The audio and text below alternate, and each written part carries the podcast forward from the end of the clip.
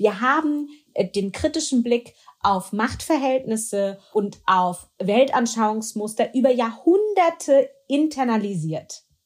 Das zu entlernen bedeutet, dass man verstehen muss, dass man es nicht gelernt hat. Kleine Pause.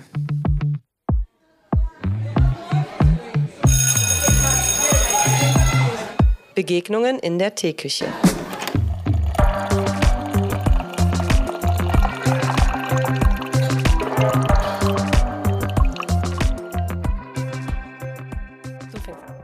Heute an. Okay, hallo. Hallo. Und herzlich willkommen zu ähm, einer neuen Folge Kleine Pause Podcast. Heute äh, mit was ganz Neuem haben wir gerade erfahren, ohne dass wir es vorher wussten, nämlich einer digitalen Brücke nach London. Genau, das heißt, diese Folge steht irgendwie schon unter dem Stern des Reisefiebers. Ja, auf jeden Fall. Und jetzt ähm, kleine, Pod, äh, kleine Pause Podcast Going International. Ja, genau. Es ist soweit, finally. Genau. Genau. Ja, wir freuen uns total, dass ähm, du, liebe Gästin, wer auch immer du bist, heute dabei bist und vielleicht kannst du dich einfach mal kurz selber vorstellen. Das wäre schön. Ja, hallo ihr beiden. Vielen, vielen Dank für die Einladung zur kleinen Pause. Ähm, mein Name ist Laura Casses. Ich bin Herausgeberin eines Buches namens Sicher sind wir nicht geblieben, jüdisch sein in Deutschland.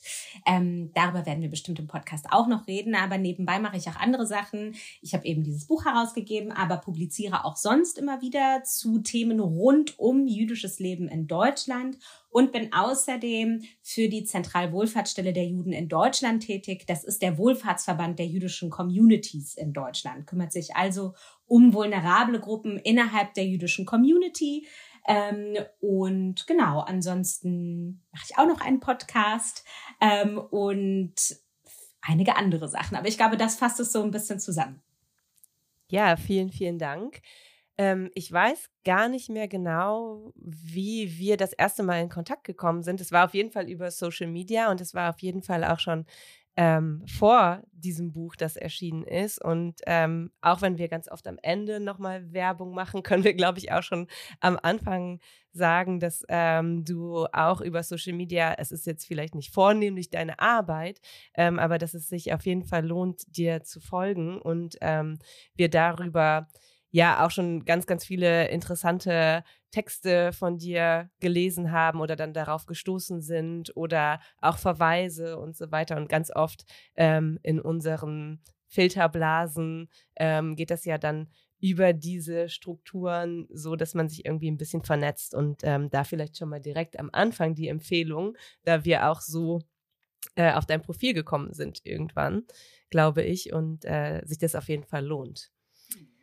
Wir sprechen ja über das Thema Bildung und Schule und ähm, es gibt immer Synergien und daher würden wir auch dich bitten, wie wir das mit all unseren Gästen machen, ob du vielleicht eine Anekdote oder eine Erfahrung und irgendwas teilen möchtest, was im weitesten Sinne was mit Schule zu tun hat und mit dem, was du gerade schon beschrieben hast, was du alles so machst.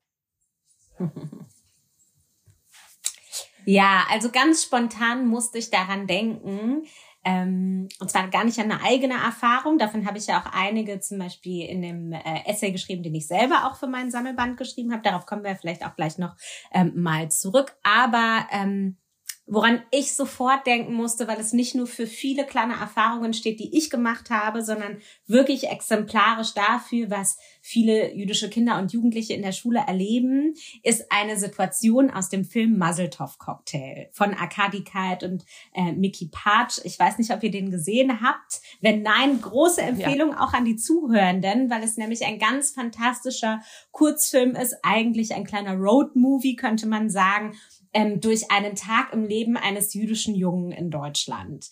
Ähm, und dieser jüdische Junge geht natürlich auch in die Schule und erlebt mit seinen Mitschülern, äh, mit der Lehrkraft und, und der, dem Schulleiter eigentlich so ganz viele kleine Situationen, die wahnsinnig exemplarisch sind für jüdische Lebensrealität. Ähm, die Lehrerin möchte unbedingt, dass er im Schulunterricht etwas über die Shoah sagt, etwas Persönliches, obwohl seine Biografie gar nicht direkt oder zumindest aus einer anderen, ähm, eine andere Realität abbildet als das, was jetzt sozusagen die Lehrkraft auf ihn projiziert. Ähm, das Thema Israel wird auf den Jungen projiziert. Ähm, die, der Mitschüler provoziert ihm mit einem, mit einem Holocaust-Witz. Ähm, der Lehrer möchte gerne was zur Erinnerungs, äh, der, nicht der Lehrer, sondern der Direktor möchte gerne was zur Erinnerungskultur machen und möchte unbedingt, dass sich die Schüler versöhnen. Also es ist natürlich alles ein bisschen überspitzt dargestellt. Ähm, aber dieser Film ist eigentlich wie so ein Schnelldurchlauf und ein Kaleidoskop ganz vieler kleiner Situationen, ähm, über die jüdische Kinder und Jugendliche ganz, ganz häufig berichten und die vor allem auch, und ich denke, das ist auch total relevant für eure Zuhörenden, eben nicht nur für den SchülerInnen ausgeht. Man kennt ja diese Situation, Jude als Schimpfwort auf dem Schulhof, oh wei, oh wei, ja, ähm, sondern dass es eben tatsächlich auch so ist, dass viele Lehrkräfte unbeabsichtigt auch einfach keinen antisemitismuskritischen Blick auf bestimmte Situationen haben und deshalb häufig Dinge reproduzieren oder manchmal auch keine Sensibilisierung dafür haben, wann das Kind aber eigentlich oder der Jugendliche eigentlich schon merkt, so, mh, hm, hier stimmt irgendwas nicht. Ähm, und vor allem mit was für Projektionen jüdische Kinder und Jugendliche häufig konfrontiert sind.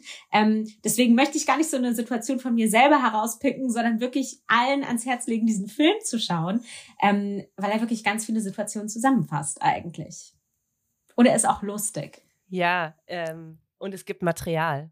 das ist vielleicht für die Zuhörenden auch noch ähm, tatsächlich äh, relevant und interessant. Ich glaube, das haben wir an irgendeiner anderen Stelle, ähm, ich weiß gar nicht mehr, in welchem Gespräch das war, aber ähm, auf jeden Fall haben wir da auch schon mal was in die Shownotes zu gepostet und das werden wir dann heute natürlich auch nochmal machen.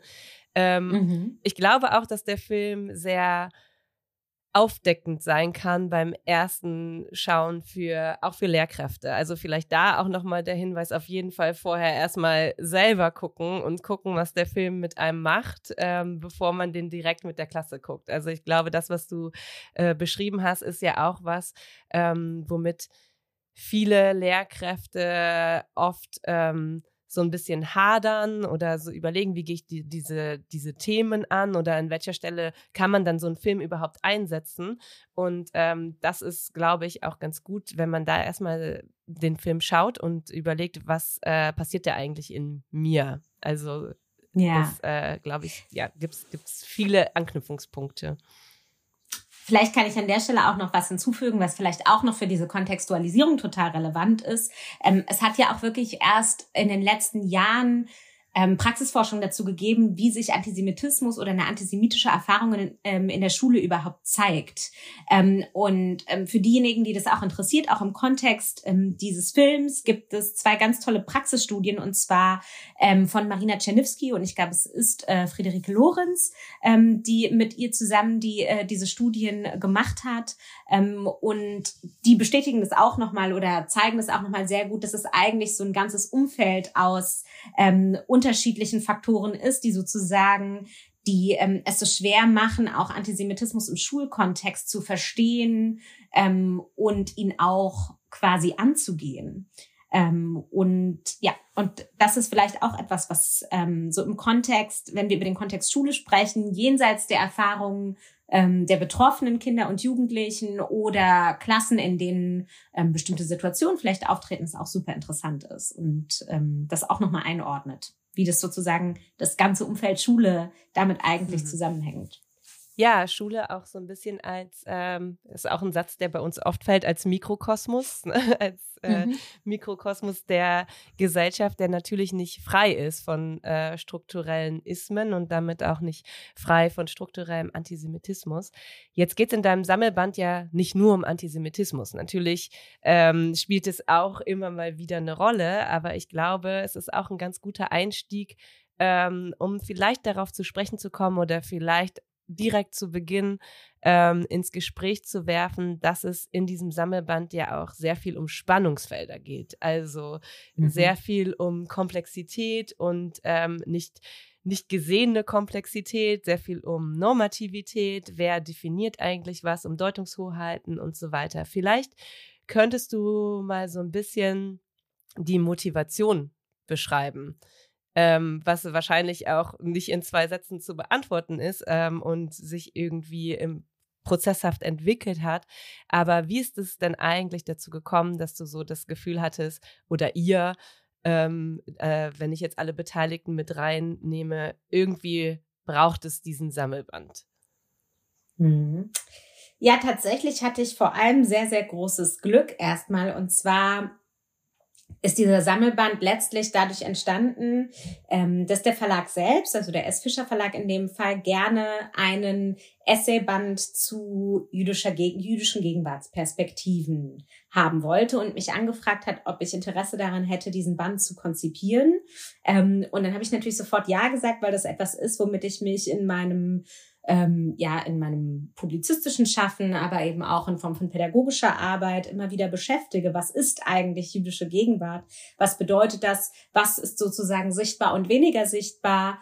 Ähm, und das, was ich dann sozusagen gemacht habe, ist ein mir ein Konzept dazu zu überlegen, das natürlich nie so in seiner Vollständigkeit jüdische Lebensrealitäten abbilden kann, aber doch eben genau einerseits dieses Spannungsfeld, von dem du eben gesprochen hattest, in irgend, in, auf unterschiedliche Arten und Weisen abbildet, einen Blick nach innen richtet, der selbstbestimmt und eben nicht nur von der Fremdwahrnehmung ähm, geleitet ist, ähm, der sozusagen jüdische Personen in ihrer Subjektivität, also als Subjekte, ähm, ihre Geschichten erzählen lassen, die so vielleicht auch brechen mit den ähm, oder widersprüchlich sind, ambivalent sind und ähm, ja, das ergänzen, was sozusagen in der öffentlichen Wahrnehmung über jüdisches Leben bekannt ist und vor allem auch in der öffentlichen Wahrnehmung gewollt wird. Ähm, all diese Dinge ähm, waren für mich so zentrale Elemente, die in diesen Sammelband Eingang finden mussten. Ähm, und das, das, das grundlegende Konzept, das mich sozusagen in der in der Konzeption geleitet hat oder die die oder in der Zusammenstellung der Autorinnen vor allem auch war, ähm, dass ich wollte, dass wir sozusagen eine Frage teilen zu ähm, jüdischer Gegenwart in Deutschland oder jüdischen Gegenwarten in Deutschland. Also genau eben diese Fragen, die in, vor allem in der Öffentlichkeit, wenn über jüdisches Leben gesprochen wird. Wir haben ja letztes Jahr dieses Festjahr 1700 Jahre jüdisches Leben in Deutschland gefeiert. Ähm, bei dem vor allem auch das Thema Kultur und Kulturgeschichte, ähm, Beiträge jüdischer Menschen zu, ähm, äh, zu Deutschland äh, gefeiert wurden, sichtbar gemacht wurden, jüdische Gemeinden sichtbar gemacht wurden, ähm, jüdisches Leben in Form von jüdischer Religiosität sichtbar gemacht wurde, ähm, aber eben viele strittige Perspektiven, viele ähm, vielleicht auch ähm, naja, provokantere Perspektiven so in dem Sinne eigentlich weniger sichtbar waren. Und die Fragen, die eben dann letztlich in diesen Sammelband Eingang gefunden haben, waren Fragen, die ich mit den AutorInnen teile. Also ich habe dann erstmal so eine Liste von AutorInnen gemacht, von denen ich das Gefühl hatte, die sind mir entweder im Rahmen meiner professionellen Arbeit oder auch meines unterschiedlichen professionellen oder persönlichen Kontexten begegnet sind, ähm, mit denen mich irgendeine Fragestellung verbindet. Also vielleicht, ich kann mal ein Beispiel geben, also zum Beispiel, was bedeutet Widerständigkeit für dich? Ähm, oder die Frage, die ich äh, Daniel Donskoy gestellt habe, der ähm, die Show, äh, die preisgekrönte Show Freitag Nachtjuice ähm, für den WDR verantwortet und auch gehostet hat, war, warum wolltest du nie der Showjude sein? Also das Thema der maximalen Sichtbarkeit als jüdische Person, was bedeutet das eigentlich? Was macht das mit einem? Warum möchte er das nicht sein? Was bedeutet diese Reduktion? Findet sie statt oder auch nicht? Kann man sich von ihr lösen? Ähm, was will die deutsche Öffentlichkeit eigentlich nicht hören? Ähm, ist man sofort der Repräsentant für alle? Wie fühlt sich das an? Ähm, also das war eben beispielsweise eine Frage, die ich, die ich unbedingt ihm stellen wollte, von der ich wollte, ähm, dass, äh, dass er sie beantwortet. Ähm, ich habe Mirna Funk beispielsweise gefragt, warum brauchen wir mehr Chutzpe? Ähm, Mirna Funk ist eine Person, die durchaus auch durch ihre Position im öffentlichen Raum polarisiert, nicht aus, aus feministischer Perspektive, aber eben auch aus jüdischer Perspektive heraus. Und ähm, gleichzeitig fand ich es eben wichtig, eben genau das auch zuzulassen, ein Spektrum zuzulassen, in dem sich auch jüdische Positionen möglicherweise sogar widersprechen. Ähm, genau, ähm, welche Perspektiven sind nicht sichtbar? Erika Zinger hat einen Beitrag darüber geschrieben, dass es in äh, der jüdischen Community ein großes Problem mit struktureller Altersarmut gibt, was damit zu tun hat, dass der Großteil ähm, jüdischer Menschen in Deutschland eine Migrationsbiografie hat, eigentlich alle. Ähm, und damit einhergehen auch biografische Brüche. Shazad Osterer, ähm, die gerade im Kontext äh, der Bewegung äh, im Iran ähm, wahnsinnig sichtbar wird, hat eben einen, ähm, einen Text aus ihrer Perspektive geschrieben, der natürlich auch dadurch geprägt ist, dass sie im Iran aufgewachsen ist ähm, und mit dem sie einen Blick wirft auf progressive Kontexte und warum dort so selten Platz für ähm, für einen antisemitismuskritischen Blick ist oder für eine Solidarität für jüdische Menschen. Ähm, genau, also das nur mal so als, ähm, als kleinen Teaser, was in diesem ähm, Sammelband Eingang gefunden hat. Aber das Allerwichtigste, und damit mache ich dann auch einen Punkt, ist letztlich, mir war eigentlich letztlich am allerwichtigsten, dass sozusagen ein Perspektivwechsel stattfindet, in dem jüdische Menschen eben nicht nur die Objekte der Wahrnehmung sind, sondern zu Subjekten werden und ihre Geschichten alleine erzählen. Die Frage ist immer, wo knüpft man an dieser Stelle an? Also ich glaube, unsere Zuhörenden sind jetzt auf jeden Fall ähm, mehr als gespannt und hoffentlich auch neugierig geworden auf diesen Sammelband. Und ähm, ich glaube, dass dieser Perspektivwechsel, von dem du sprichst, dass der ähm, natürlich unglaublich wichtig auch gerade für den pädagogischen Kontext ist. Der ist wichtig für die Gesellschaft auf jeden Fall auch, aber im pädagogischen Kontext, glaube ich, ist es auch ganz, ganz wichtig, dass diese Objekt also das zum Objekt machen, ne? das Untersuchen, das Analysieren, dieses Annähern ne? an, an jüdisches Leben im weitesten Sinne ist ja oft ähm, in der Bildungsarbeit ein analytischer Zugang. Ne? beispielsweise im Geschichtsunterricht. Und deshalb finde ich das so, so wichtig, dass man diese Perspektive aufbricht.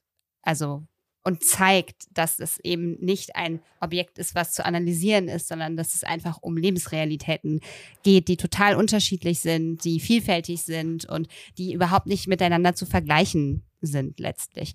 Und äh, das finde ich unheimlich spannend an diesem Sammelband, weil er das natürlich auf ganz besondere Weise eben aufzeigen kann.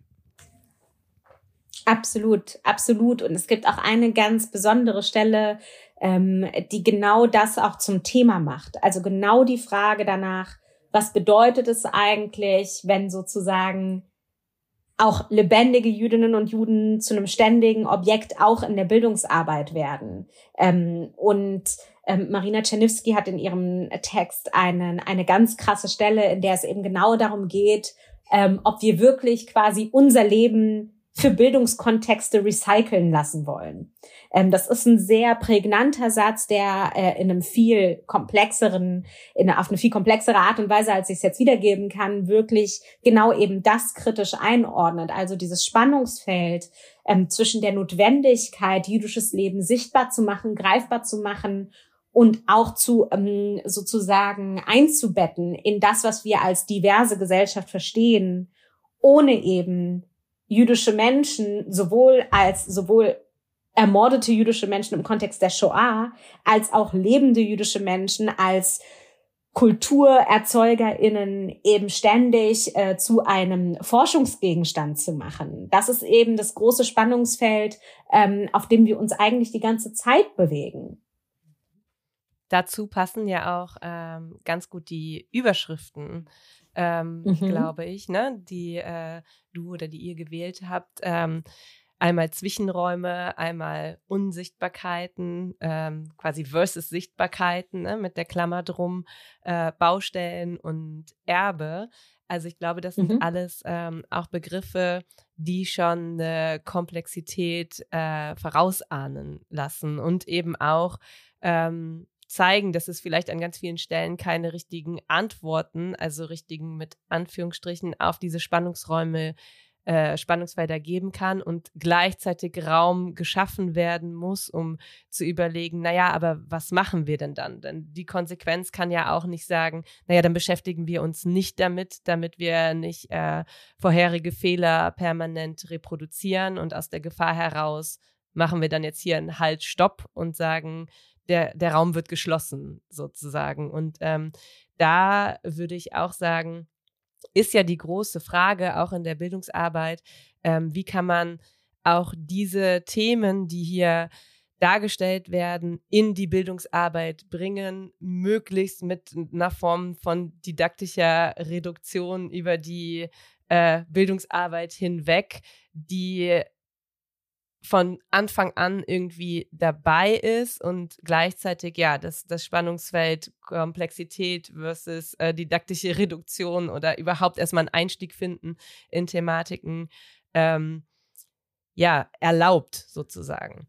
Mhm. Und ähm, ich mhm. glaube, das ist sehr spannend und da gibt es wahrscheinlich auch nach eurem Band oder in der ganzen Arbeit, die ja vor allen Dingen auch vom Kompetenzzentrum und so weiter und ähm, von vielen, vielen äh, tollen Leuten ja auch betrieben wird, einfach noch viele Fragezeichen und auch schon Ansätze und Möglichkeiten, aber ähm, das, das verlangt Beschäftigung mit diesen Themen. Und da kommen wir ganz oft an diesen Punkt, den wir ja auch gut kennen oder den wir ja auch in unserer Arbeit, die wir generell im Podcast irgendwie versuchen, so ein bisschen auch zu, zu leisten, immer wieder sehen, dass es eben auch herausfordernd ist, zu sagen, wie bekommt man das in ein bestehendes System? Also wie bekommt man es in die Schule? Ähm, wie schafft man es denn, dass Lehrkräfte sensibler werden für diese Themen? Wie schafft man es denn, dass ähm, nicht alle durch ähm, einjährige Weiterbildungen müssen, um an einen Punkt zu gelangen, der äh, letztlich irgendwie dazu führt, dass wir jetzt alle super sensibel sind oder super woke oder wie auch immer man es beschreiben möchte, sondern ja, auch irgendwie eine Frage der Haltung ist, aber auch da wieder das Spannungsfeld. Und das haben wir tatsächlich auch mit Marina diskutiert, so dieses Spannungsfeld mhm. zwischen Haltung und Handeln und Wissen und ähm, akademischen Diskurs. Also das clasht ja gerade auch im Bildungssystem extrem aufeinander. Absolut, absolut. Und es ist ja, und es ist genau wie du sagst, ja, das Spannungsfeld bleibt letztlich offen. Ähm, ich denke, die, die Ansätze, die man aber, für die man sich immer entscheiden kann, ohne dass man jetzt, auch wenn man tatsächlich vielleicht die Zugänge nicht dazu hat, ähm, jetzt eine ein, einjähriges Sensibilisierungstraining zu machen und so weiter und so fort, ist erstmal ein Bewusstsein bei sich selbst und auch der Schülerinnenschaft dafür zu schaffen, dass man diesen antisemitismuskritischen Blick nicht gelernt hat. Mhm. Auch nicht in Deutschland. Und das ist, glaube ich, die, der, der Fehlschluss, der ganz häufig gemacht wird, weil wir in Anführungsstrichen, das könnte man eben auch kritisch diskutieren, so viel über die Shoah in der Schule lernen haben, wissen wir, was Antisemitismus bedeutet. Und ich möchte jetzt nicht immer ähm, auf Antisemitismus als Vorfall oder als Diskriminierungsform zu sprechen kommen, sondern eben auch in der Form, wie wir sozusagen auf die Welt schauen. Und dass das nicht immer nur was damit zu tun hat. Ähm, und deshalb ist es auch wichtig, darauf aufmerksam zu machen, was ähm, Antisemitismus als Spezifikum bedeutet. Es bedeutet eben nicht nur Diskriminierung gegen jüdische Personen, weil dann sozusagen ähm, das immer wieder auftauchen kann, was ja, ähm, was häufig DirektorInnen oder Lehrkräfte sagen, bei uns in der Schule gibt es keinen Antisemitismus, wir haben ja keine jüdischen SchülerInnen. Und das ist natürlich völliger Quatsch. Ja, also es geht ja nicht darum, Antisemitismus der jüdischen Schülerinnenschaft willen ähm, zu ähm, bekämpfen, oder, oder zu vermeiden, ähm, sondern es geht eben darum zu sagen, Antisemitismus ist ein, hat eine ganz bestimmte Funktion. Und es ist, es ist eine demokratiegefährdende Weltanschauung.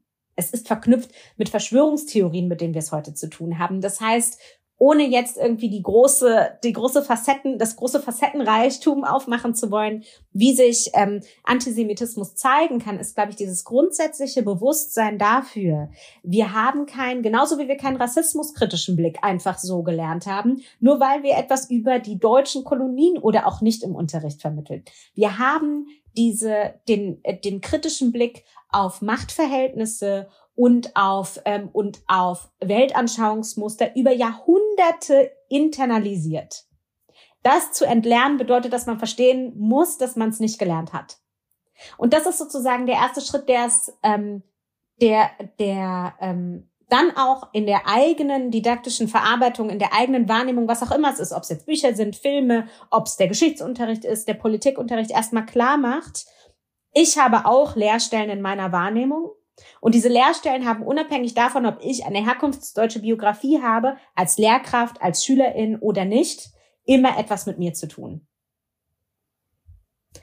Und, ähm, und ich denke, an der Stelle anzusetzen, löst uns auch erstmal von diesen, von diesen Reflexen, ähm, in denen wir, in denen wir schnell verhaften, wenn wir sagen, nein, nein, nein, nein, also wenn wir über Nazi-Schuld sprechen, dann habe ich nichts damit zu tun, weil ich habe eine Migra ich habe eine migrantische Biografie. Wenn wir über, äh, wenn wir über Antisemitismus und den Nationalsozialismus sprechen, dann habe ich nichts damit zu tun, weil mein Opa war kein Nazi. Also diese Reflexe kommen uns ja ständig, mit denen müssen wir uns ja, an denen müssen wir uns ständig erstmal abarbeiten. Und bis wir das dann getan haben, sind alle müde geworden. das heißt, ähm, es muss irgendwie erstmal ein, ein, ein, ein, ein Common Ground geschaffen werden, in dem klar ist, wir haben das alle nicht gelernt. Und zwar noch nicht mal jüdische Personen haben es gelernt. Das ist das Interessante. Und an der Stelle sind wir, haben wir eigentlich eine, ähm, schon erstmal eine gemeinsame Perspektive auf ein gesellschaftliches Verständnis davon, oder kein Verständnis davon, wie Machtverhältnisse, wie Weltanschauungsmuster funktionieren. Wir wissen es nicht. Und an der Stelle können wir ansetzen. Und darin liegt ja auch eigentlich voll die ähm, ohne das jetzt idealisieren zu wollen, aber darin liegt ja eigentlich eine sehr schöne Chance für gemeinsames Arbeiten und für Verbindung ähm, und für ja auch äh, ein, ein Auflösen vielleicht auch von Dingen wie Adultismus in der Schule ne? und sich ähm, mhm. auch mhm outen und sagen, auch ich äh, sehe viele Dinge nicht. Ne? Und auch ich äh, habe mit einem bestimmten Blick auf Dinge geschaut in meiner Bildungsbiografie und den muss ich entlernen sozusagen oder ähm, äh, dekonstruieren, um letztlich mit euch lernen zu können auf die Art und Weise, ähm, die vielleicht angemessen wäre in, in derzeit, wenn man eine Antisemitismus, Rassismus, Ismus kritische Haltung tatsächlich entwickeln will und dann natürlich ähm, der äh, Konsequenz auch leben möchte. Und damit das in der Schulgemeinschaft überhaupt erst funktionieren kann,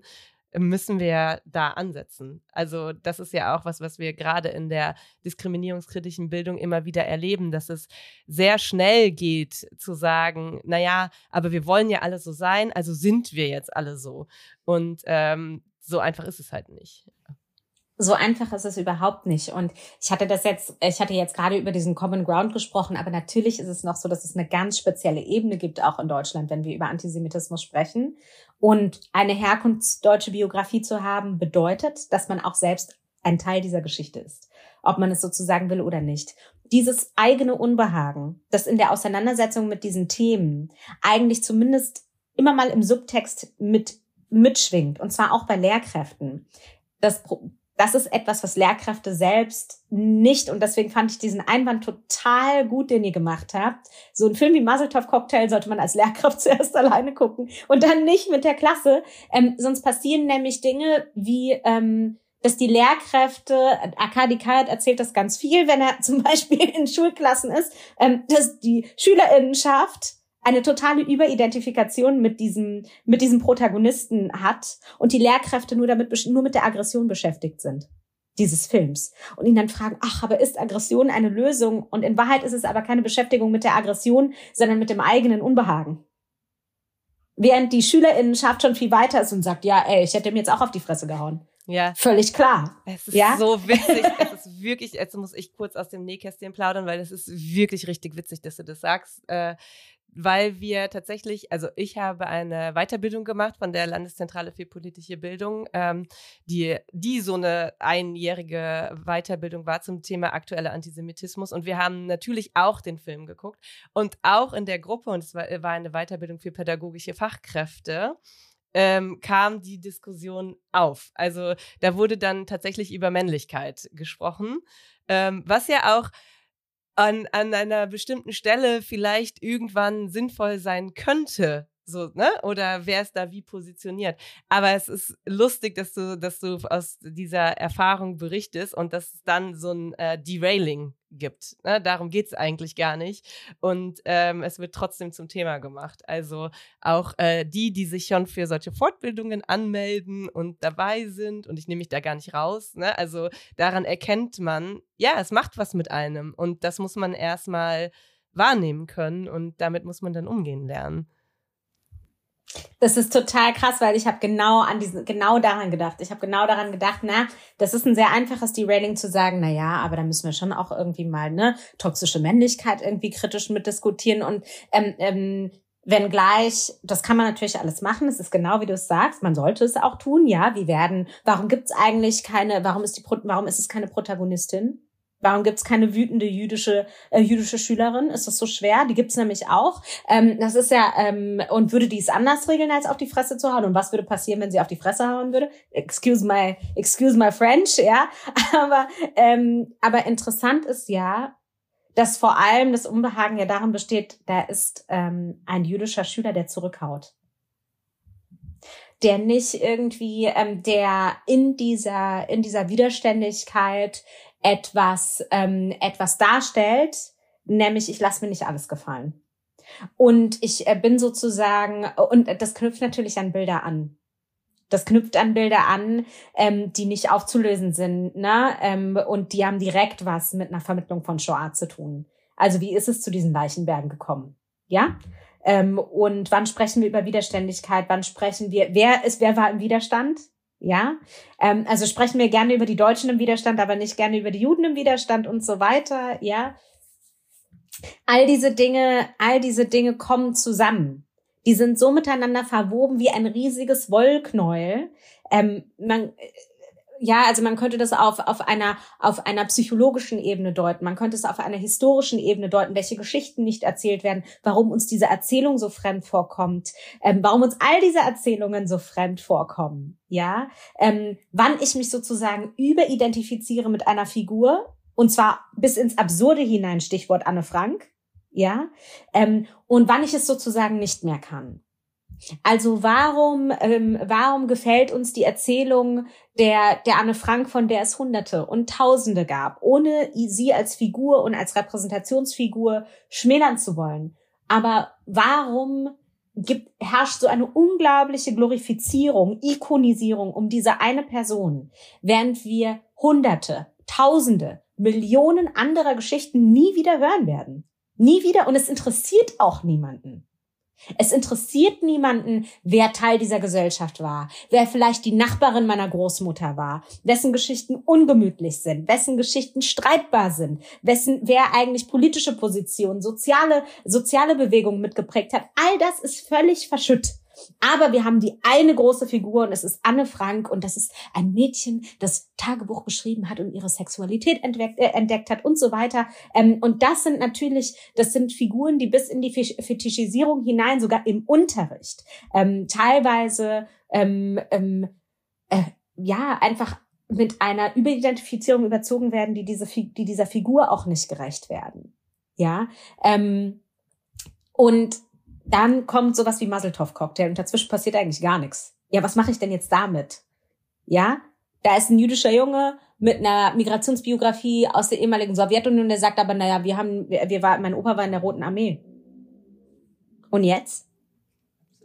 Ja, es ist so unglaublich spannend, äh, was du gerade beschreibst, weil man ertappt sich ja beim Zuhören auch tatsächlich dabei, dass, ähm, und ich kann mich ja auch von gar nichts ausnehmen, ne? Das ist ja ich kann mich entscheiden, sozusagen sicheres Terrain, was ich lesen kann, weil ich es gelernt habe zu lesen sozusagen, zu betreten und damit dann auch in die Interaktion im Unterricht beispielsweise zu gehen, ne? wenn ich zum Beispiel mich mit Anne Frank auseinandersetze oder mit unterschiedlichen Widerstandsgruppen, die ja auch immer sehr bequem sind, wenn wir hier in Köln über die Edelweißpiraten sprechen zum Beispiel. Ne? Das sind ja so ganz typische Sachen, von denen man weiß, das funktioniert total gut. Und gleichzeitig ist es natürlich so wichtig zu erkennen, dass das alles, was mit Machtstrukturen zu tun hat, was ich speziell jetzt äh, gelernt habe in meinem Studium, in meiner eigenen Schulzeit, ähm, in den ganzen ähm, Erzählungen sozusagen, die mich begleitet haben in meinem Leben und was ich dann jetzt ganz, ganz bewusst immer wieder konterkarieren muss, um das nicht exakt so weiterzugeben.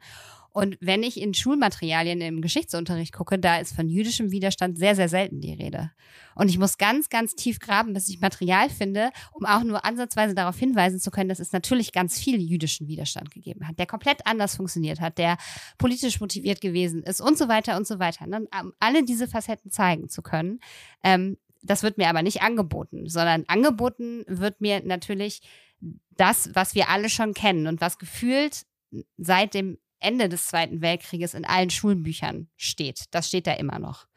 Und das ist natürlich eine Entwicklung, die, also es ist eigentlich eher eine Rückschrittigkeit, es hat wenig mit Entwicklung zu tun, ein Festhalten an Erzählungen, die es so, so schwierig machen, ähm, mhm. dahin zu kommen, was du versuchst in diesem Essay mit allen AutorInnen eben zu zeigen. Ne? Also wir kämpfen da, glaube ich, gegen ja sehr starke Narrative immer wieder an. Und das ist wirklich, wirklich überhaupt nicht einfach. Aber was du sagst, also weil ich das ja auch gerade eben schon gesagt hat, sogar äh, gesagt habe, jüdische Menschen sind ja auch nicht frei davon. Wir werden ja nicht geboren und haben unsere gesamte Geschichte in uns, sondern auch uns ist ja dieser geschichtliche äh, Zugang verwehrt worden. Und da kann ich dir an der Stelle nur sagen, ja, ähm, natürlich hat es, es hat in jedem Ghetto, es hat sogar, es hat in jedem KZ in irgendeiner Form Widerstandsgruppen gegeben, auch gewaltsame Aufstände. Es gab Partisanengruppen und all diese Dinge. Ja, ähm, das sind natürlich auch ungemütliche Geschichten, weil Widerstand ist gewaltsam äh, in der Regel. Ähm, und es ist eben nicht nur, es ist eben nicht nur Hans und Sophie Scholl ähm, mit Flugblättern und so weiter, sondern es geht auch um gewaltsamen Widerstand. Ähm, und eben keine pazifistische Bewegung. Ähm, und ich habe mich an der Stelle zum Beispiel zum ersten Mal ertappt, dass ich gemerkt habe, was macht eigentlich dieses Widerständigkeitsbild mit mir, als ich zum ersten Mal Inglorious Bastards gesehen habe. Ich weiß noch, ich war damals mit einem guten Freund, der auch jüdisch ist, im Kino und ich bin total verstört rausgegangen. Er war euphorisch, er hat gesagt, wow, dieses Bild, Rache, jawohl. Ja, also es gab jetzt auch eine ganz tolle ähm, von Max Tolle kuratierte Ausstellung zum Thema Ra jüdische Rache im Jüdischen Museum in Frankfurt. Ähm, und äh, da spielt dieser Film Inglorious Bastards von Quentin Tarantino natürlich auch eine Rolle und ganz viele andere, äh, ganz viele andere Bewegungen auch. Ähm, es gibt dazu auch ein Band, also die Ausstellung ist vorbei, aber man kann eben nach wie vor diesen Band dazu bestellen. Ähm, und das ist unglaublich, ja, was da alles drin ist. Ähm, was für interessante Geschichten. Und ich muss aber sagen, ich bin damals, ich war damals 19 Jahre alt, ich bin aus dem Kino rausgegangen, ich war total verstört. Weil ich ähm, zuerst dachte ich, aber es war nicht so. Es war nicht so. Das war mein erstes Gefühl. Und wenn ich jetzt im Nachhinein auf mein Unbehagen dieser Erzählung draufschaue, ähm, ist es, glaube ich, auch ein Unbehagen gewesen mit dieser Geschichte. Juden wehren sich. Ähm, und, ähm, und da geht es nicht nur um Juden, sondern Menschen wehren sich gegen Ungerechtigkeit. Menschen wehren sich dagegen, dass sie umgebracht werden. Ähm, und das hat damit zu tun, dass uns keine Erklärungsangebote gemacht werden, in denen Widerstand gegen genozidale Handlungen, gegen ideologische Vernichtungsfantasien, gegen, ähm, gegen Diskriminierung bestimmter Volksgruppen und Ausgrenzung ähm, in unserem Verständnis davon, wie sich Demokratie entwickelt, nicht in der Schule mitvermittelt wird. Und jetzt rede ich nicht davon, ähm, ich will das gar nicht jetzt so ähm, insofern einordnen, dass wir irgendwie Politik falsch lernen, weil im besten Fall sollte Politik immer friedlich ablaufen. Aber die Frage ist eben, was bedeutet es, was bedeutet es, wenn Gruppen, wenn Gruppen insofern diskriminiert werden, ähm, als dass sie sozusagen keine andere Wahl mehr haben, als sich zu wehren. Ähm, das ist total schwierig, das zu vermitteln, aber es geht eben so weit, dass wir das noch nicht mal über unsere eigene Geschichte lernen. Ähm, und, ähm, und das ist etwas, das teilen wir natürlich. Ja, weil es genau wie du sagst, diese Erzählungen in einem, in einem Schulkontext eigentlich nicht gibt, weil diese, weil diese Geschichte ja irgendwann mal, die Geschichtsvermittlung ja irgendwann mal von jemandem gemacht wurde, in dem bestimmte Erzählungen in ein Narrativ, in dem es, in dem es Erinnerungskultur und Versöhnung und jüdisches Leben in Deutschland heute ein wenig auch gibt, ähm, aber in dem sozusagen ein ganz großer Teil dieser Gewalt keine Rolle spielen darf.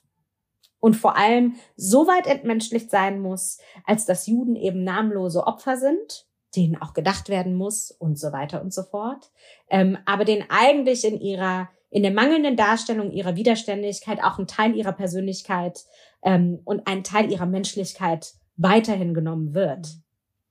Und zur Gegenwart hin ja irgendwie immer harmonisierend er erzählt wird. Ähm, weil sonst müsste man ja den Status quo anders bewerten. Also und auch wenn, also das, das kritische Anschauen ähm, der, der Gegenwart ist natürlich bis zu einem gewissen Grad dann impliziert in diesem guckt mal, das war damals und jetzt sind wir besser, wie bleiben wir besser? Also ich äh, sage das jetzt bewusst so ein bisschen polemisch, ne? Ähm, weil wir wissen, dass es nicht so ist und trotzdem wird ja so Geschichte erstmal vermittelt. Also es ist ja mit einem Ganz Blick, genau. in dem wir kritisch in die Geschichte schauen, aber die Verbindung zur Gegenwart nicht wirklich herstellen oder nur herstellen mhm. mit der Frage, naja, aber warum gibt es denn jetzt immer noch Nazis? Warum gibt es denn die AfD? Aber nicht mit Bezug zu der Tatsache, warum gibt es denn Antisemitismus beispielsweise in diesem Raum, in dieser Sekunde, in diesem Moment. Ähm, und das ist natürlich ungemütlich. Und wir wollen auch in einem Klassenraum oder in Bildungskontexten erstmal Harmonie. Wir wollen ja nicht ähm, Pluralität im, im, Streit, ähm, ja. was mhm. vielleicht eine Chance wäre, tatsächlich weiterzukommen, aber wofür natürlich didaktische Konzepte oder pädagogische Konzepte ähm, sehr viel schwieriger zu entwerfen sind. Denn was macht man damit? Ne? Das ist ja nicht das. Wir wollen ja ein Ergebnis. Wir wollen ja am Ende der Stunde eine Sicherung. Wir wollen, dass das dann da steht und wir sagen können, aha, und das ist jetzt die Konsequenz und das äh, schreiben wir jetzt fest und damit haben wir alle was gelernt. Und da mhm. ist man ja bei ganz großen Fragen wie überhaupt Didaktik, Pädagogik, was für ein Ziel soll das Ganze haben? Ne? Was ist, was ist letztlich das, was wir am Ende einer Unterrichtsreihe, einer Unterrichtsstunde und so weiter vermittelt haben wollen. Was ist Kompetenz? Was ist Haltung? Was ist Wissen? Ne, da sind wir in einem anderen Spannungsfeld direkt wieder unterwegs. Und ähm, das mhm. beschreibt es, äh, finde ich, sehr, sehr exemplarisch, wenn wir darüber nachdenken, ähm, warum eigentlich diese Narrative so mächtig sind und in allen wirken die Absolut. sich damit mhm. beschäftigen. Und alle fragen ja auch vor dem Hintergrund, dass wir in einer postmigrantischen Gesellschaft leben, ne? Also das darf man ja auch nicht vergessen, ne? dass alle diese Fragen, wenn die in einem Raum ähm, eröffnet werden, der ähm, mit so unterschiedlichen ähm, Geschichten gefüllt ist, mit so unterschiedlichen Erfahrungen, Wissensbeständen ähm, und Deutungshoheiten letztlich auch. Ähm, und wenn man das, diesen Streitraum kreieren wollen würde oder wirklich auch zulassen wollen würde, dann würde man ganz automatisch natürlich alle Deutungshoheiten, selbst wenn sie vielleicht so eine pädagogische Berechtigung hätten, wenn es um, äh, weiß ich nicht, didaktische Reduzierung oder sowas geht, die könnten ja keinen Bestand haben. Sondern man müsste ja quasi auf alles auf Null setzen und auch einfach eine ähm, quasi, ähm, das hast du eben auch schon mal gesagt, dass man ähm, selber den Schritt auch als Lehrkraft zurücktritt und einfach sagt, so ich bin hier jetzt auch eine, eine Person von vielen und einfach auch erstmal Lernende. Mhm. Das würde es ja mhm. bedeuten. Mhm. Eigentlich. Absolut, absolut. Aber ich glaube, ich kann dir da wirklich nur zustimmen. Und genau das ist ja das, was ich auch eben meinte, ist, ist, dass äh, auch diese ähm, sozusagen auch die Verantwortung von jüdischen Personen in diesem öffentlichen Raum manchmal, also oder die Verantwortung mit der oder die auf jüdische Personen im öffentlichen Raum manchmal geladen wird, eigentlich überhaupt nicht leistbar ist. Ne? Also wir werden sozusagen, wir jetzt als, als Personen, die in die Öffentlichkeit treten, die Bildungsarbeit machen, kulturelle Erzeugnisse, Bücher schreiben, Filme machen, Late-Night-Shows, Radiobeiträge, Podcasts, was auch immer es ist. Racheausstellungen, ja, also ne, äh, unterschiedlichstes ähm, werden weil wir ja auch so wenige sind, das muss man ja auch mal sagen, mit einer Verantwortung beladen, dass wir plötzlich alles leisten können müssen. Genau das. Wir müssen eine Haltung zeigen, die auch in einer postmigrantischen Gesellschaft alle Perspektiven mit einbezieht, damit wir auch als Teil dieser diversen Gesellschaft verstanden werden und nicht nur unsere, unser eigenes Süppchen kochen. Das ist die eine Sache. Die andere Sache ist, wir müssen selbst als betroffene Personen auch immer scannen, dass wir uns nie in einem antisemitismusfreien Raum befinden. Nie, nirgendwo. Nicht im akademischen Raum, nicht in höchsten politischen Gremien, nirgendwo. Jeder Raum ist potenziell, ist in Wahrheit, es gibt wirklich zu jedem Raum gibt es, äh, gibt es, ähm, gibt es Situationen, in denen jüdische Personen betroffen sind von, von einer antisemitischen Situation. So. Ähm, also wir als Personen können uns natürlich auch nicht ausnehmen. Auch das kommt in dem Buch immer wieder vor. Und gleichzeitig, also ne, Haltung, dann genau dieses, das eigene Betroffensein, die Kompetenz in Bezug auf alles, die immer abgerufen wird. Ja, also, oh, jüdische Person da, ähm, jenseits von dieser ständigen Aufladung von, ähm, sag mal was zum Nahostkonflikt, ähm, ist dir überhaupt schon mal Antisemitismus begegnet und kannst du uns was über die Shoah sagen? Ähm, äh, selbst wenn es nicht so extrem ist dann ist es trotzdem, erleben auch jüdische Personen die Verantwortung in sich selbst, sagen, okay, ich weiß, ich bin hier jetzt sogar in einem sensibilisierten Raum, möglicherweise die erste jüdische Person, mit der Menschen in Kontakt kommen. Ich weiß, ich bin eine gewisse Repräsentanz. Ich weiß, ich bin eine Person von 200.000 jüdisch gelesenen Menschen oder sich selbst als jüdisch bezeichneten Menschen in Deutschland, von denen sich nicht alle outen, nicht alle Deutsch sprechen oder wirklich viele nicht Deutsch sprechen, weil sie in einem höheren Alter migriert sind, klassische Migrationsbiografie und somit nicht ein Teil einer, einer, einem, eines gesellschaftlichen Raumes sind, in dem sie sich ständig mit dem Jüdischsein und anderen Dingen auseinandersetzen können, weil die Sprachbarriere besteht. Ich bin also der Teil einer, Teil einer ganz kleinen Gruppe, von der nochmal wiederum nur ein kleinerer Teil überhaupt in diesen Diskurs treten kann. Und dann muss ich mir noch überlegen, ob ich das überhaupt selber will. Ob ich bereit dafür bin, ob ich die Ressourcen dafür habe, ob ich die Sprache, damit meine ich nicht nur das Deutsch, sondern auch die intellektuelle, ähm, die kapazitäre Sprache dafür habe, um, ähm, um Dinge beschreiben zu können. Habe ich überhaupt die Lust dazu, ähm, in diesen Interaktionsraum treten zu müssen, wenn ich nicht weiß, wer mein Gegenüber ist? Und all diese Dinge, damit sind jüdische Personen ja auch ständig quasi ähm, befasst, wenn sie in Räumen sind, sogar wenn sie sich professionell dafür entschieden haben. Ähm, und das sind ja Dinge, die sozusagen auch diese, ähm, diese, äh, dieses Spannungsfeld mitprägen. Ja, all diese Ebenen immer äh, immer quasi mit einzulesen, ich habe dieses Verantwortungsbewusstsein, ich weiß überhaupt nicht, ob ich eine hinreichende Kompetenz dafür habe, ich werde aber trotzdem irgendwie für alles adressiert und ich fühle mich nicht immer sicher in einem Raum. Und, ähm, und dazu kommt, dass das Thema Jude sein in Deutschland aufgeladen ist wie nichts anderes.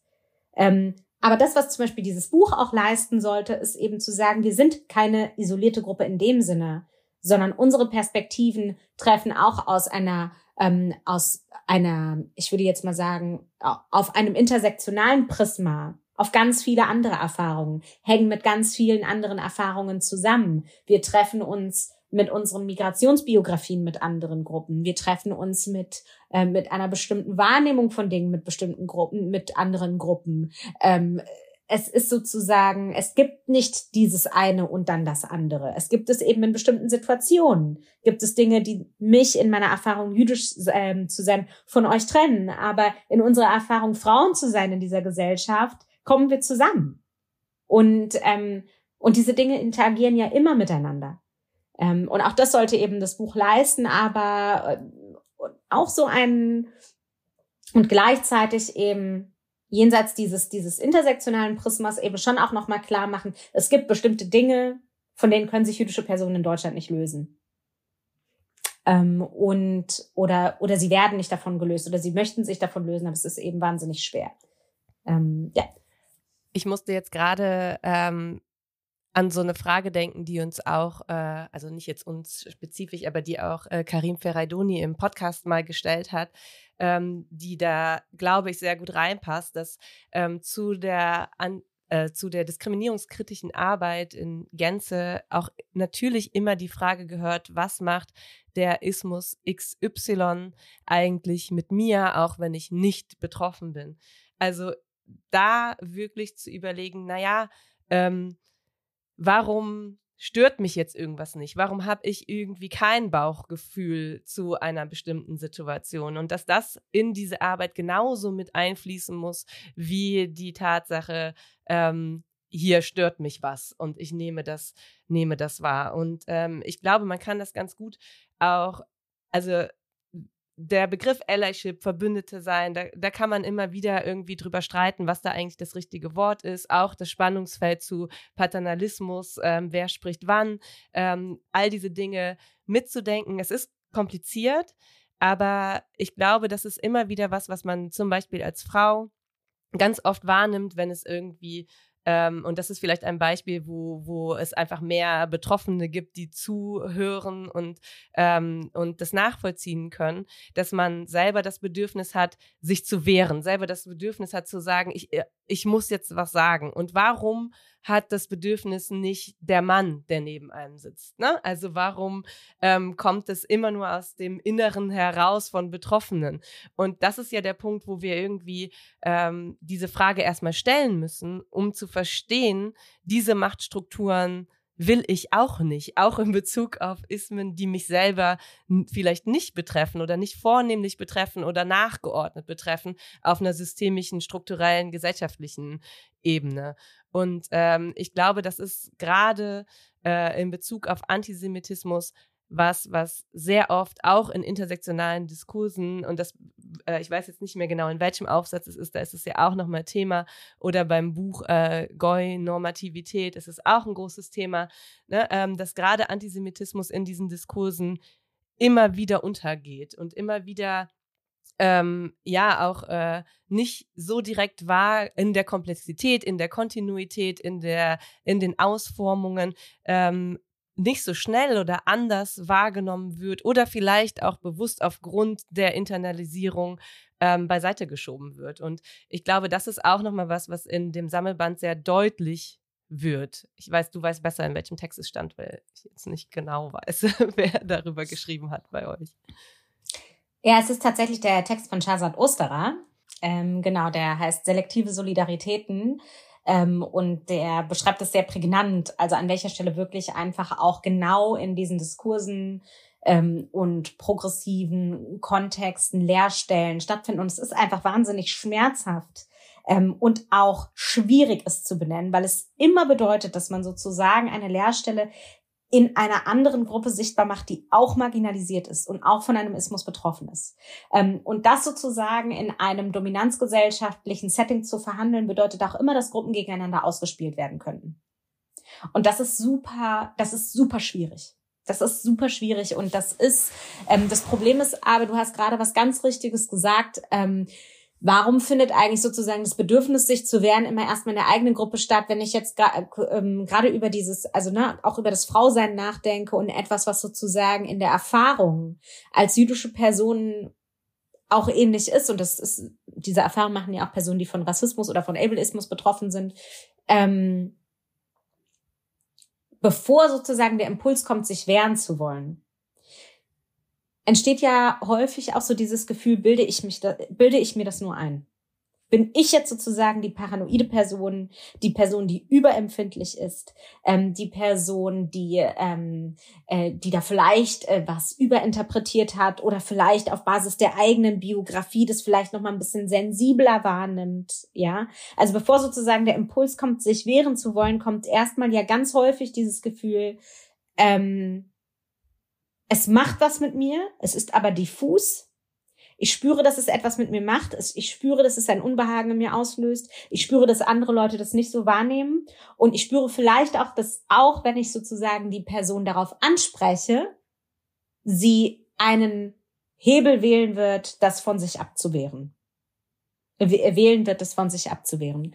Ähm, und das ist etwas, ähm, ne, daraus ist ja zum Beispiel in, in, in feministischen Diskursen dieses, dieses, dieser Mansplaining-Begriff zum Beispiel entstanden, dass man die ganze Zeit das Gefühl hat, ähm, äh, das war ja genau, so ist das ja ursprünglich auch ganz häufig beschrieben worden, ähm, dass Frauen nicht wissen, ob das jetzt nur daran liegt, dass sie, dass sie es vielleicht wirklich nicht besser wissen, ähm, oder ob das Struktur hat.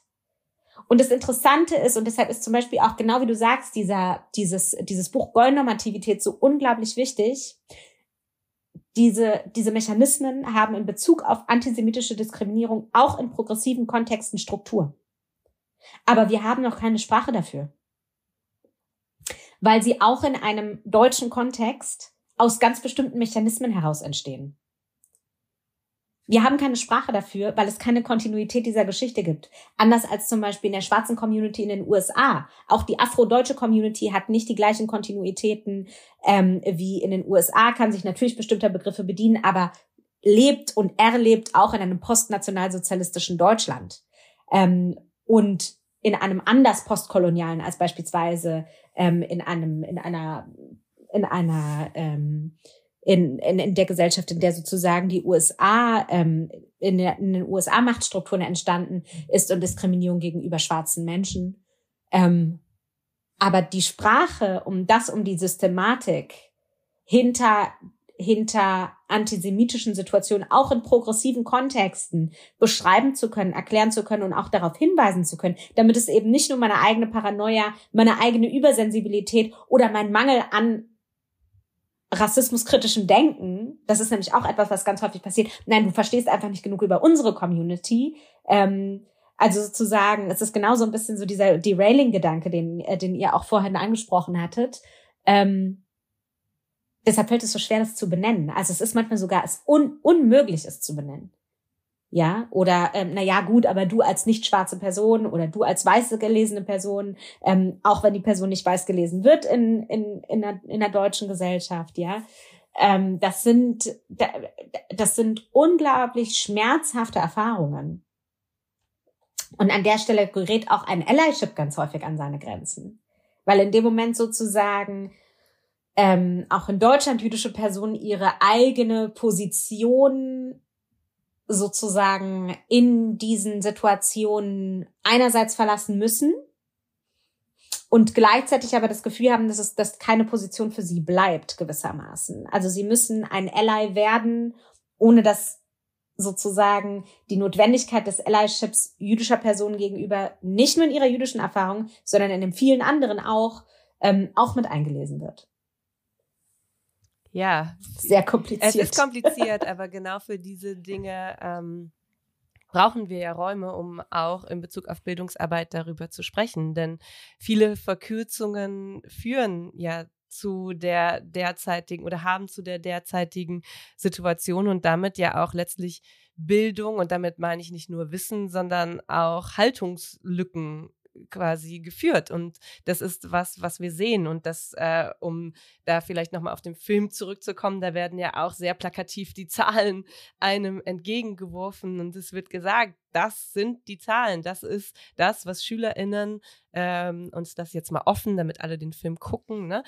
Das ist das, was Schülerinnen ähm, in Deutschland denken, wissen oder eben auch nicht wissen, wenn sie durch das deutsche Bildungssystem gegangen sind. Und äh, da sieht man ja ganz klar, naja, wir können uns ja nicht einbilden, dass es funktioniert, wenn das die Studienergebnisse sind.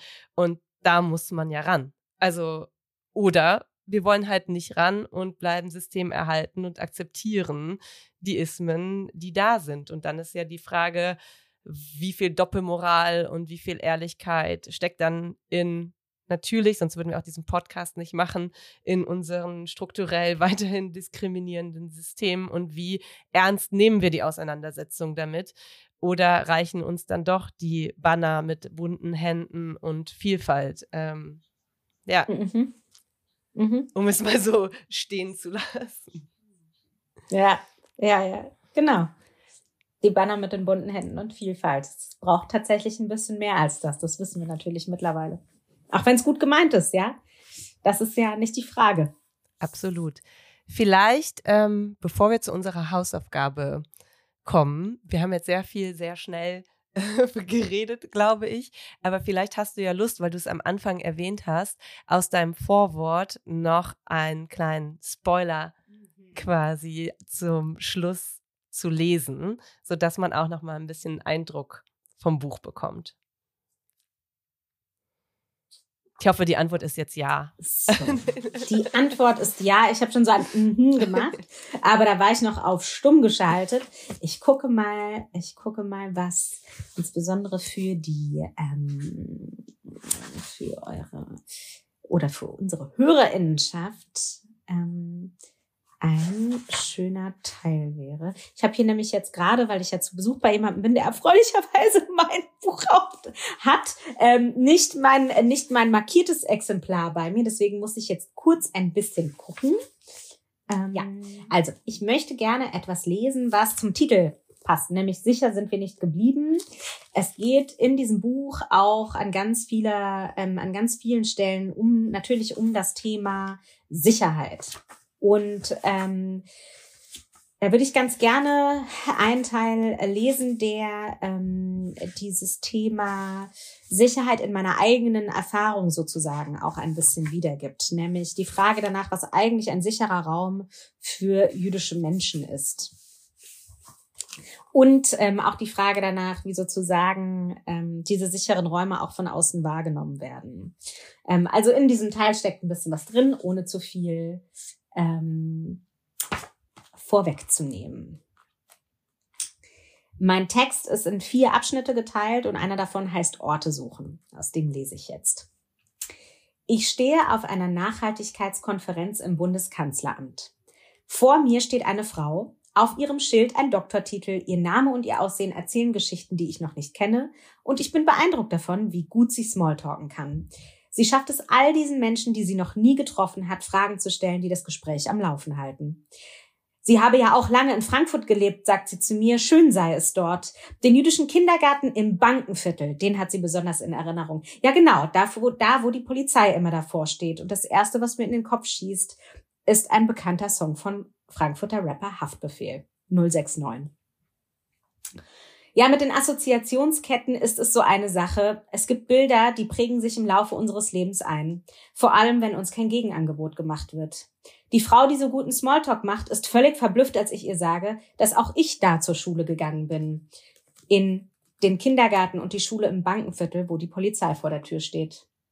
Was dachte sie, dass aus, aus dem Kindergarten im Bankenviertel, wo immer die Polizei steht, keine normalen Menschen rauskommen? Ich stehe im Kanzleramt und stelle fest, dass ich erfolgreich verdränge, wie scheiße wir von außen wahrgenommen werden, weil es so unangenehm ist.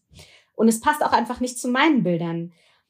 Diese konstruierte und abstrakte Projektion interagiert mit dem, was uns als Menschen zugeschrieben wird.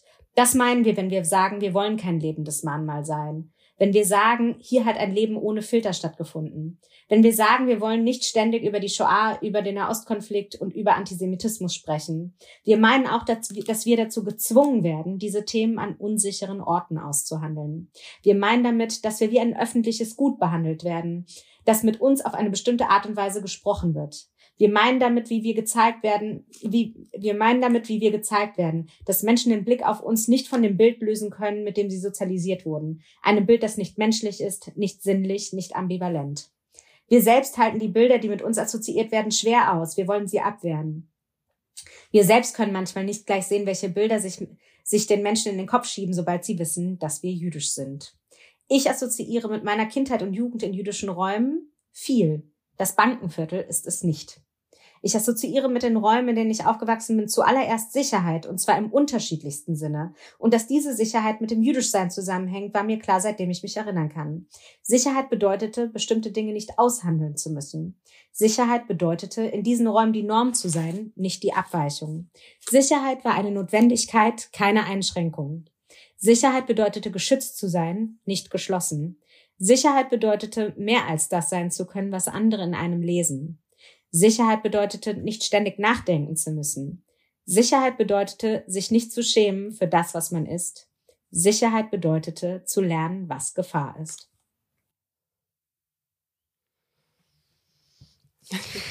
Wir haben das in, in der letzten Folge schon mal gesagt, wenn jemand in, in der, im Podcast liest, dann hat man immer das Gefühl, jetzt müsste es Applaus ja, geben. Genau. Vielleicht, vielleicht brauchen wir irgendwie noch so, also ein Einblender. So ein kleines Snippet, ja. ja, so genau. ein Ding, das wir dann genau. äh, einfach reinpacken. Genau. Auch, weil ich glaube, der Applaus von uns beiden ist ja. so ein bisschen, ist so ein bisschen sehr leise. Vielen Dank. Danke, dass du das gelesen hast. Super gerne. Ja. Diese Stelle. Hm. Dann Müssen wir jetzt Schluss machen? Ich würde ich glaube, gerne sie noch spricht eine auch für Stunde. sich selbst. Genau. Ja. Aber die. Hausaufgabe dürfen wir nicht vergessen. Nee, die dürfen wir nicht vergessen. wir haben dich ja schon vorgewarnt, Genau. dass du in, in die Rolle einer Lehrerin schlüpfen musst Mhm. oder darfst. Darfst, würde ich sagen, ja. Und allen Zuhörenden eine Hausaufgabe, einen Anstoß, eine Frage oder was auch immer mit auf den Weg geben darfst nach diesem Gespräch. Ich hatte mir was ganz anderes überlegt.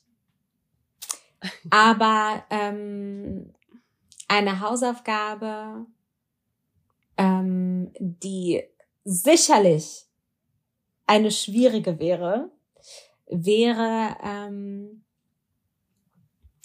einen Text zum Thema Widerständigkeit zu schreiben. Wir sitzen hier nur mit einem alles klar ja. Gesicht. Mhm. Oh, wow. Mhm. Äh, wir freuen uns auf die Einsendungen, die Genau. besten Texte. Und leiten das natürlich alles an dich weiter. Ich bin sehr gespannt. Schreibwettbewerb, kleine Pause. Genau. Geht in Runde 1. Genau. Genau. Ja, Vielen Dank, tolle ja Hausaufgabe. finde ich auch cool. Ich bin gespannt, ob Ja, wir da voll. irgendwas hören. werden. Und natürlich, ob wir es selber auf die Reihe bekommen. Ah, ja, Wer weiß. man- ja, mal, mal gucken. Könnte auch ein Gedicht sein. Ist ganz egal. Die Form ist egal. Ja, Okay, toll. yes. Ja, vielen, vielen Dank. Vielen für das, Dank. Ähm, sehr interessante, intensive Gespräch mit Ja. London. Nur ausnahmsweise. Es hat mir aber auch total Spaß gemacht mit euch. Und vielen schön. Dank fürs Zuhören. Vielen Dank fürs Zuhören. Danke, dass ihr dabei wart. Bis zum nächsten Danke euch für die Mal. Einladung. Ciao, Showtime.